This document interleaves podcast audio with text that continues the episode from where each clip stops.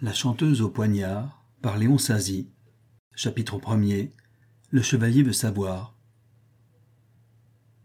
Martin Numa ce matin m'avait envoyé un de ses hommes pour me dire de venir déjeuner avec lui.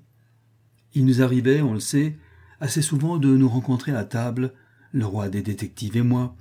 Parfois même, au cours de l'instruction d'une affaire, des confrères amis se joignaient à nous. Et nous allions, comme le métier de reporter l'exige, déjeuner de n'importe quoi, n'importe où et à n'importe quelle heure, et rapidement. Ce qui, en dépit de la faculté, est excellent pour l'estomac, à cette seule condition que tout d'abord l'estomac soit bon, mais quand on n'a pas d'estomac, en tous sens, il ne faut pas essayer de faire du reportage. Nous déjeunions donc dans les endroits les plus extraordinaires, les plus invraisemblables de Paris, de la province, de l'étranger. Mais quand le roi des détectives avait quelque chose de particulier à me dire, il me faisait signe de venir chez lui. Il avait comme cordon bleu une bonne femme, veuve d'un agent, qu'il tenait en adoration, lui préparait une cuisine dont il se plaisait à faire les honneurs à quelques amis gourmands. Mon cher Courville, me dit-il, c'est gentil d'être venu. C'est une gentillesse facile et qui recevra sûrement sa récompense. Je l'espère. La côtelette de l'amitié sera grillée à point comme vous l'aimez. On connaît mes goûts depuis le temps que chez vous je viens savourer cette côtelette sympathique. Et il y a autre chose, je m'en doute, sans soupçonner encore ce que c'est. Ma foi, je l'avoue. C'est une visite, une visite, de quelqu'un que vous connaissez. La belle Focamore Pas tout à fait. L'ami Bessette Non. L'ami Bessette est heureusement loin de ses ennemis. Vous tenez à me faire assister à cette entrevue Parfaitement. Alors, en me rappelant les héros des affaires qui vous ont occupé ces derniers temps, et à l'instruction desquels vous m'avez fait assister, je ne vois que le chevalier Fontis. C'est en effet le chevalier Fontis qui va venir. Ah, bien, déjeuner aussi? Non, tout de suite après déjeuner. Vous l'avez convoqué? Pas du tout. Il vous a écrit Pas le moins du monde. Alors comment savez-vous qu'il va venir et quand il viendra? Le roi des détectives se mit à rire. Comment, vous, mon vieil ami Courville, s'écria-t-il, vous oubliez que je suis sorcier? J'en suis au contraire persuadé. Eh bien, en vertu de ma sorcellerie, je sais que cet excellent chevalier va venir me voir aujourd'hui. Je le sais depuis hier. Je ne vous demande pas ce qu'il vous a dit. Il ne m'a rien dit, mais je sais qu'il va venir. Mais l'heure. L'heure, je la connais aussi. Le roi des détectives alluma sa cigarette et me dit je vais vous donner encore l'explication de cette nouvelle preuve de sorcellerie. Je gage que le chevalier vient vous voir à cause de la mort. Courville, vous sentez aussi le fagot. Vous devenez élève sorcier. Écoutez. Vous vous rappelez l'étonnement du chevalier quand hier, au coup de sonnette, je lui annonçai la visite fantastique de la belle Focamore. Je me souviens non seulement de sa surprise, mais également de sa colère, que vous avez dû apaiser, pour lui faire réserver cet accueil diplomatique. Vous vous rappelez également que je lui annonçai le péril que courait la troisième victime, la Margellina, la gentille chanteuse napolitaine. Parfaitement. Hier, après la visite de la Focamore, nous sommes partis de la villa du chevalier sans avoir le temps de parler et de cette singulière visite et de la charmante chanteuse. Tout cela a roulé pendant la nuit dans la tête du chevalier. Il veut savoir, il tient à être renseigné. C'est très compréhensible. Il sait que je suis très occupé, et que le matin je vais à la préfecture, alors, par un raffinement de politesse, il n'a pas voulu me troubler dans mon travail, en me demandant par téléphone un rendez-vous qui m'aurait retenu chez moi. Pour me laisser libre, ne pas accaparer mon temps pour ses propres affaires, c'est lui qui va se déranger. Alors, à tout hasard, il viendra chez moi, à l'heure où il pense que j'aurai fini de déjeuner et que je serai un peu plus tranquille. Comme chaque fois, vous avez raison. Alors, allons déjeuner. La fameuse côtelette de l'amitié fut, comme toujours, savoureuse. Nous avions pris notre café et fumions tranquillement notre cigare, quand le timbre de l'entrée se fit entendre. Voilà le chevalier, me dit Martin Numa. Cependant, par prudence, il attendit que son domestique allât ouvrir. Tout de suite, il reconnut la voix au premier mot. Oui, oui, j'y suis, cria-t-il de son atelier. Priez le chevalier Fontis d'entrer. Il se porta au devant du visiteur. Bonjour, chevalier. Vous êtes le bienvenu, je vous attendais. Le chevalier entra, tout étonné. Comment vous m'attendiez? Mais vous ne saviez pas que je devais venir. J'en étais sûr. C'est même pour que notre ami Courville ait le plaisir de vous voir que je lui ai dit ce matin de venir. C'est exact, affirmai-je en riant.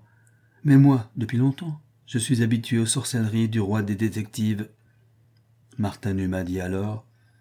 Chevalier, ne me demandez pas comment j'ai deviné que vous alliez venir. Laissez-moi vous dire que je sais ce qui vous amène chez moi. Alors vous doublez mon étonnement. Et de cela nous allons en parler tout de suite, d'autant plus que notre ami Courville est très au courant de la question. Vous voulez parler de la troisième victime. De la chanteuse Margelina, c'est bien cela. Je suis étonné, anxieux. C'est tout naturel. Mais avant que je vous donne les renseignements que vous attendez, il faut que je vous demande encore si vous connaissez la Margelina. Le chevalier eut l'air étonné d'entendre le roi des détectives lui poser cette question. La Margelina dit-il. Si je connais la Margelina Martin Numa insista. Oui, je vous demande, chevalier, si vous connaissez la Margelina. Non sans quelque hésitation, le chevalier Fontis répondit. La Margelina. À vrai dire, non, je ne la connais pas. Ah. Je sais seulement qu'il existe une jeune artiste, charmante, paraît-il, du nom de la Margelina. Oui. C'est une chanteuse ou une danseuse. Chanteuse. Bien. Une chanteuse, la Margellina, artiste italienne, de Naples, je crois. Précisément de Naples. C'est tout ce que je sais d'elle. Vraiment, c'est tout ce que vous savez d'elle. Tout ce que je sais de certains. Tout ce que je puis vous dire. On m'a parlé d'un petit roman d'amour. Dites-moi ce que vous savez sur ce roman. Rien de précis n'est resté dans ma mémoire. Un roman d'amour comme ceux dont souvent les chanteuses, les artistes sont les héroïnes, comme le récit de cette aventure ne m'intéressait pas, je n'ai rien gardé dans ma mémoire. Je crois cependant que c'est un ami qui, devant moi, en a parlé, avec, si je me souviens, avec notre malheureux Villarcerboli. Avec le comte. Je ne précise pas, je dis je crois. Il y a de cela d'ailleurs assez longtemps. Cette histoire ne nous intéressait pas, ni le comte ni moi. Jamais, depuis, nous n'avons parlé de la Margellina. Après un court moment de silence, le roi des détectives, qui ne mettait pas en doute la sincérité des paroles du chevalier, alluma une nouvelle cigarette et dit C'est fâcheux, très fâcheux que vos souvenirs sur cette affaire ne soient pas plus précis et plus abondants. Pourquoi? Parce qu'il pourrait m'être d'une grande utilité en ce moment. Combien je regrette. Et voici pourquoi. Je vous disais que la troisième victime que je devais sauver était la Margellina. Oui, la troisième victime, Comment cette chanteuse peut-elle se trouver mêlée à ce drame compliqué dont vous recherchez si ardemment la solution? C'est justement sur ce point que j'espérais avoir par vous au moins un renseignement, une indication qui me mit sur la voie. Je vous ai dit tout ce que je savais, mais dites-moi, à quel propos vous me parlez de la Margellina? Et ce qui peut vous amener à penser que la Margellina entre dans cette affaire Le roi des détectives dit alors vous ne lisez pas les faits divers des journaux? Par conséquent, le récit, si agréablement raconté par notre ami Courville, sous l'incident des folies, n'a pas retenu votre attention. Non, en effet, je le regrette. L'incident des folies, qu'est-ce que c'est? La Margellina chante aux folies depuis deux semaines environ. J'avoue que je l'ignorais.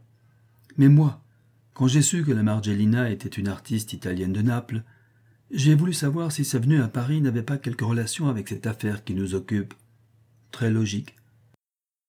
Cela pouvait être, aussi bien que cela pouvait n'avoir aucun rapport, simple coïncidence ou fait voulu. Bref, j'ai tenu à m'en assurer. Je comprends. Alors j'ai chargé mon second, Philippe, de surveiller la Margellina. Bien. Philippe m'a dit avoir vu venir dans la loge de la Margellina lui offrir des fleurs et des boîtes de douceur quelques compatriotes. Cela était tout naturel. Sans doute. Mais parmi ses compatriotes se trouvait un gentleman à forte moustache noire que nous connaissons. Ah. De mon côté, j'ai vu dans la salle le prince Romalino, puis le marquis di Carmine Santucci applaudir le charmant talent de la jeune chanteuse. Et ces applaudissements vous ont paru suspects, bien qu'ils fussent largement mérités. Mais dans les premiers soirs de représentation, à part ses visites dans la loge, ces applaudissements dans le public, ni Philippe ni moi, nous n'avons remarqué quoi que ce fût d'inquiétant, d'anormal. Nous savions que la Margellina était une consciencieuse artiste, que sa vie en dehors du théâtre était simple et honnête.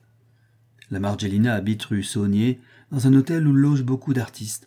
Elle vit avec une bonne et digne vieille femme qui tient son intérieur modeste, prépare ses repas, et qui au théâtre lui sert d'habilleuse. On dit que c'est sa mère ou sa nourrice. Bref, cette bonne femme la soigne et veille sur elle avec le plus grand dévouement, la plus sincère affection. Vous étiez donc rassuré. À moins que, sous cette apparence de vie tranquille, la Margellina ne cachât quelque intrigue, quelque mystère amoureux. Le roi des détectives s'écria. Voilà, mon cher chevalier, précisément le point délicat de cette nouvelle affaire que nous ne parvenons pas encore à tirer au clair. Ah, ah. Je crois être absolument sûr que la Margellina est une bonne et loyale femme, et cependant, cependant, il flotte autour d'elle, comment dirais-je, une odeur non seulement de jolie femme, mais aussi de mystère. Vous pensez qu'elle pourrait être mêlée à ces drames qui vous occupent? J'en ai peur. J'en ai peur pour elle. Peur pour elle, oui? Car comme je vous le disais, je vois en elle la troisième victime que nous devons sauver.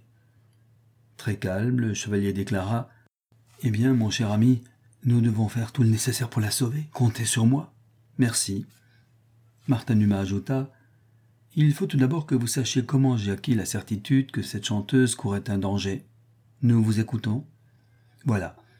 Je vous ai dit que quelques Italiens faisaient fête à leurs charmantes compatriotes, lui apportaient des fleurs, des cadeaux, l'applaudissaient de la salle, je vous ai dit qui se trouvait parmi ces fervents admirateurs du talent de la jeune chanteuse. Le prince Ramolino, le marquis Santucci, et tutti quanti, que nous connaissons. Eh bien, Philippe a remarqué que plus ses compatriotes la fêtaient, plus la Margellina se montrait inquiète, et plus sa vieille nourrice montait sévèrement la garde autour d'elle. Ce qui annonçait en effet sinon un danger, mais la crainte d'un danger. Précisément. Dès lors, à Philippe, j'ai adjoint Prosper, pour mieux voir, savoir davantage. Moi-même, je veillais. Vous n'avez cependant rien pu découvrir. Rien. Et c'est là ce qui me préoccupe. Je ne vois pas pourquoi, puisque tout marchait bien. Oui, tout marchait bien, mais il y a quelques soirs, comme la Margellina, après son tour de chant, allait, au milieu de grands applaudissements, sortir de scène, comme elle saluait le public, tout à coup elle s'est abattue sans connaissance. Oh. En scène? En faisant son dernier salut. Elle est tombée si malheureusement que son front a heurté la rampe, que quelques lampes électriques brisées lui ont fait à la tempe d'assez fortes blessures. Oh, la pauvrine C'est ce que Courville a raconté dans son reportage. Quel dommage que je ne l'ai pas lu. Mais Courville, qui avait vu, lui, autre chose, n'a pas dit tout ce qu'il savait. Il ne fallait pas qu'il écrivît. Et voici le plus important de cette déplorable aventure de théâtre pendant qu'on s'empressait pour relever la jeune artiste, et pendant que tous les yeux se portaient sur la scène, moi, je regardais dans la salle. Et je vis que du côté où en dernier, en saluant le public, se tourna la Margellina, se trouvait une loge occupée par d'élégants mondains, et dans ces spectateurs, je reconnus le prince Ramolino, s'écria le chevalier, le marquis. Vous l'avez deviné, les misérables et je remarquai que le prince et le marquis, qui se tenaient devant la loge, avaient posé leurs bras l'un sur l'autre en s'appuyant sur le rebord de la loge et que leurs bras, ainsi posés, formaient un X. Un X? s'écria le chevalier. Un X, le signe fatidique. X, comme chez moi, les lettres de deuil. Exactement. Les forbans, les misérables. S'en prendre à mon bon loyal Billard Cherboli, s'en prendre à moi, et maintenant poursuivre cette jeune artiste, les bandits. Et furieux, il demanda Mais pourquoi? Pourquoi? Gravement, Martin répondit Pour la même raison qu'ils ont voulu empêcher le comte de Villarcherboli de me faire des révélations dans l'hôtellerie de Vilaine. Pour la raison qu'ils ont de vouloir vous faire taire. Pour empêcher la Margellina de parler. Toujours le silence rouge. Oui, le silence rouge. Il y eut un moment de poignante émotion. Le chevalier, le roi des détectives et moi, nous nous regardions vraiment angoissés. Martin Numa, cependant, d'une main calme, sans le moindre frémissement, prit une cigarette et tranquillement l'alluma. Et maintenant, demanda le chevalier, que pensez-vous faire? Sans répondre directement à la question, le roi des détectives reprit son récit. Après cette chute, cette blessure, cet évanouissement, on emporta la Margellina. On la transporta tout de suite à l'hôpital, Sa vieille nourrice, affolée, comme vous devez le supposer, ne voulut pas la quitter. Elle la veilla comme un chien veille son maître. Je comprends, la pauvre femme. Fort heureusement, les blessures étaient moins graves qu'on ne le redoutait. Dieu merci. La Margellina n'a que quelques écorchures, des entailles petites et superficielles, qui, par grand bonheur, ne laisseront pas de cicatrices et seront cachées par les cheveux. Ah, bien. La Margellina va aussi bien que possible. Vous pensez bien que je la fais garder, veiller plus sûrement par des hommes à moi que par la bonne vieille un peu désorientée dans tout cela, naturellement. J'étais venu, moi aussi, officiellement, en détective, et je m'étais efforcé de faire entendre, discrètement à la malade, qu'elle n'était pas aussi seule qu'elle le croyait. Très bien de votre part. Je voulais que la Margellina comprît qu'en moi elle avait un défenseur, un protecteur, un ami. Elle a dû être contente. Non, elle n'a pas compris. Vous m'étonnez. Ou pas voulu comprendre. Ou elle a eu peur de laisser entendre qu'elle avait compris, qu'elle pouvait compter sur mon concours, qu'elle avait des accointances avec la police. Qu'est-ce que vous me dites là? Quand elle m'apercevait, elle était affolée. Elle regardait de tous côtés comme si elle redoutait qu'on me vît lui parler.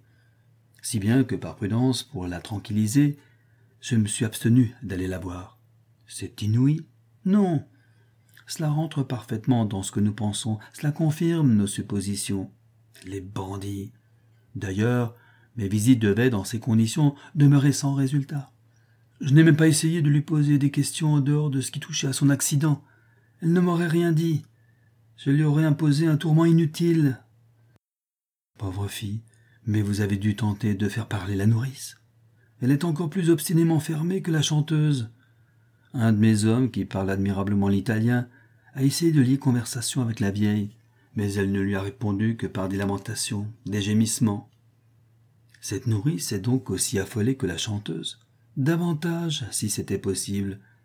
Alors j'ai donné la consigne de veiller, d'écouter, de tout voir, mais de ne pas insister, de rassurer cependant les deux malheureuses. Et le résultat? Une amélioration dans l'état de la malade. Bravo. La fièvre très forte et tenace tomba rapidement. La Margellina allait déjà vers la convalescence quand tout à coup elle eut une rechute des plus graves, rechute qui demeura, pour tous, inexplicable, dont les médecins ne comprirent pas la cause et qui fut un sujet de profond étonnement. Dans les cas de fièvre, les rechutes sont très dangereuses. Alors la pauvre Margellina est plus malade? Comme je vous l'ai dit, j'ai fait poser autour de la Margellina des gardes dévoués comme ceux qui entourent votre cher ami le comte di Villacerboli. Et voici ce qu'ils m'apprirent.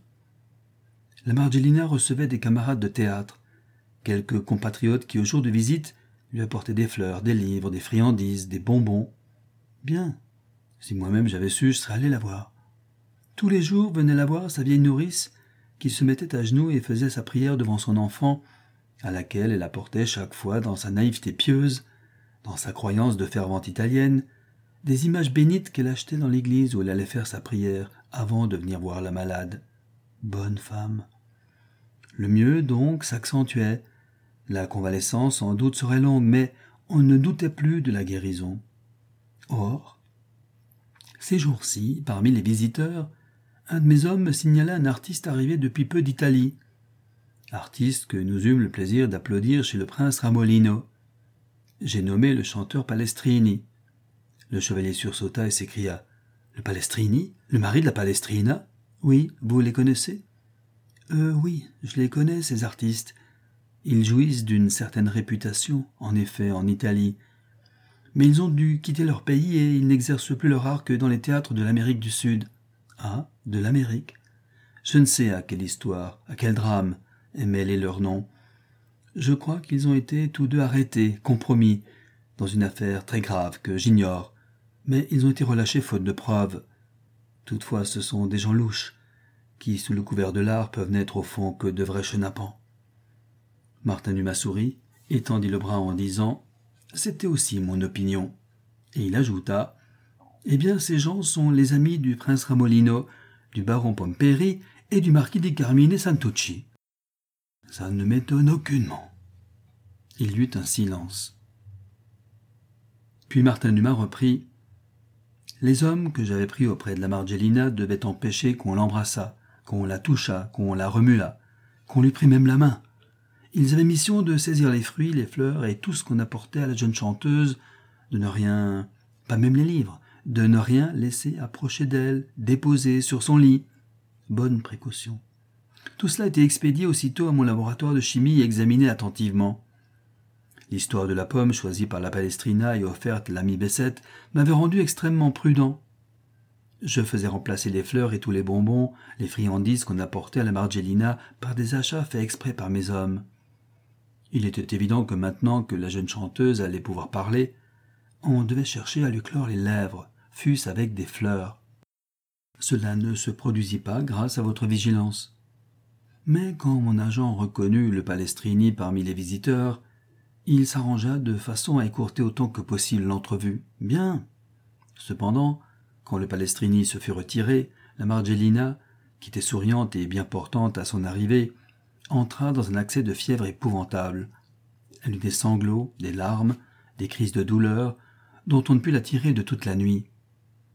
Il est évident, dit le chevalier, que la visite du Palestrini en est la cause. En effet. Cependant, le Palestrini ne dit rien que des paroles banales, amicales, s'entretint très affectueusement avec la jeune chanteuse, lui parla musique, lui parla de son pays, lui souhaita enfin une prompte guérison. Mais dans la nuit, cependant, au cours du délire que fit naître l'accès de fièvre, l'agent qui avait assisté à cet entretien, en apparence banal, ramassa sous le lit une carte postale illustrée que la jeune chanteuse, dans ses mouvements douloureux, avait fait tomber de l'oreiller sous lequel elle l'avait cachée. Cette carte, la voici. Martin Numa tira de sa poche une carte postale et la mit sous les yeux du chevalier. Le chevalier Fontis prit la carte, la regarda et tressaillit. La carte postale illustrée présentait la photographie d'un enfant de trois ou quatre ans, joli, un beau bébé, jouant avec un mouton en carton. Mais cette carte était rayée comme d'un coup de tampon fait à la poste d'un X nous regardions avec le chevalier cette carte en apparence vulgaire, anodine, ne comprenant pas encore. Certes, le X que nous connaissions nous donnait une indication. Mais pourquoi cet enfant? Martin Numa nous dit Vous ne comprenez pas. De la tête nous fîmes un geste de dénégation. Nous ne pouvions, en effet, comprendre, ou plutôt, nous ne pouvions, comme Martin Numa, deviner. Alors il nous dit Eh bien, toute la clé du mystère est là dans cette carte postale, dans un portrait de bébé. Il est évident que la Margellina doit connaître un secret terrible.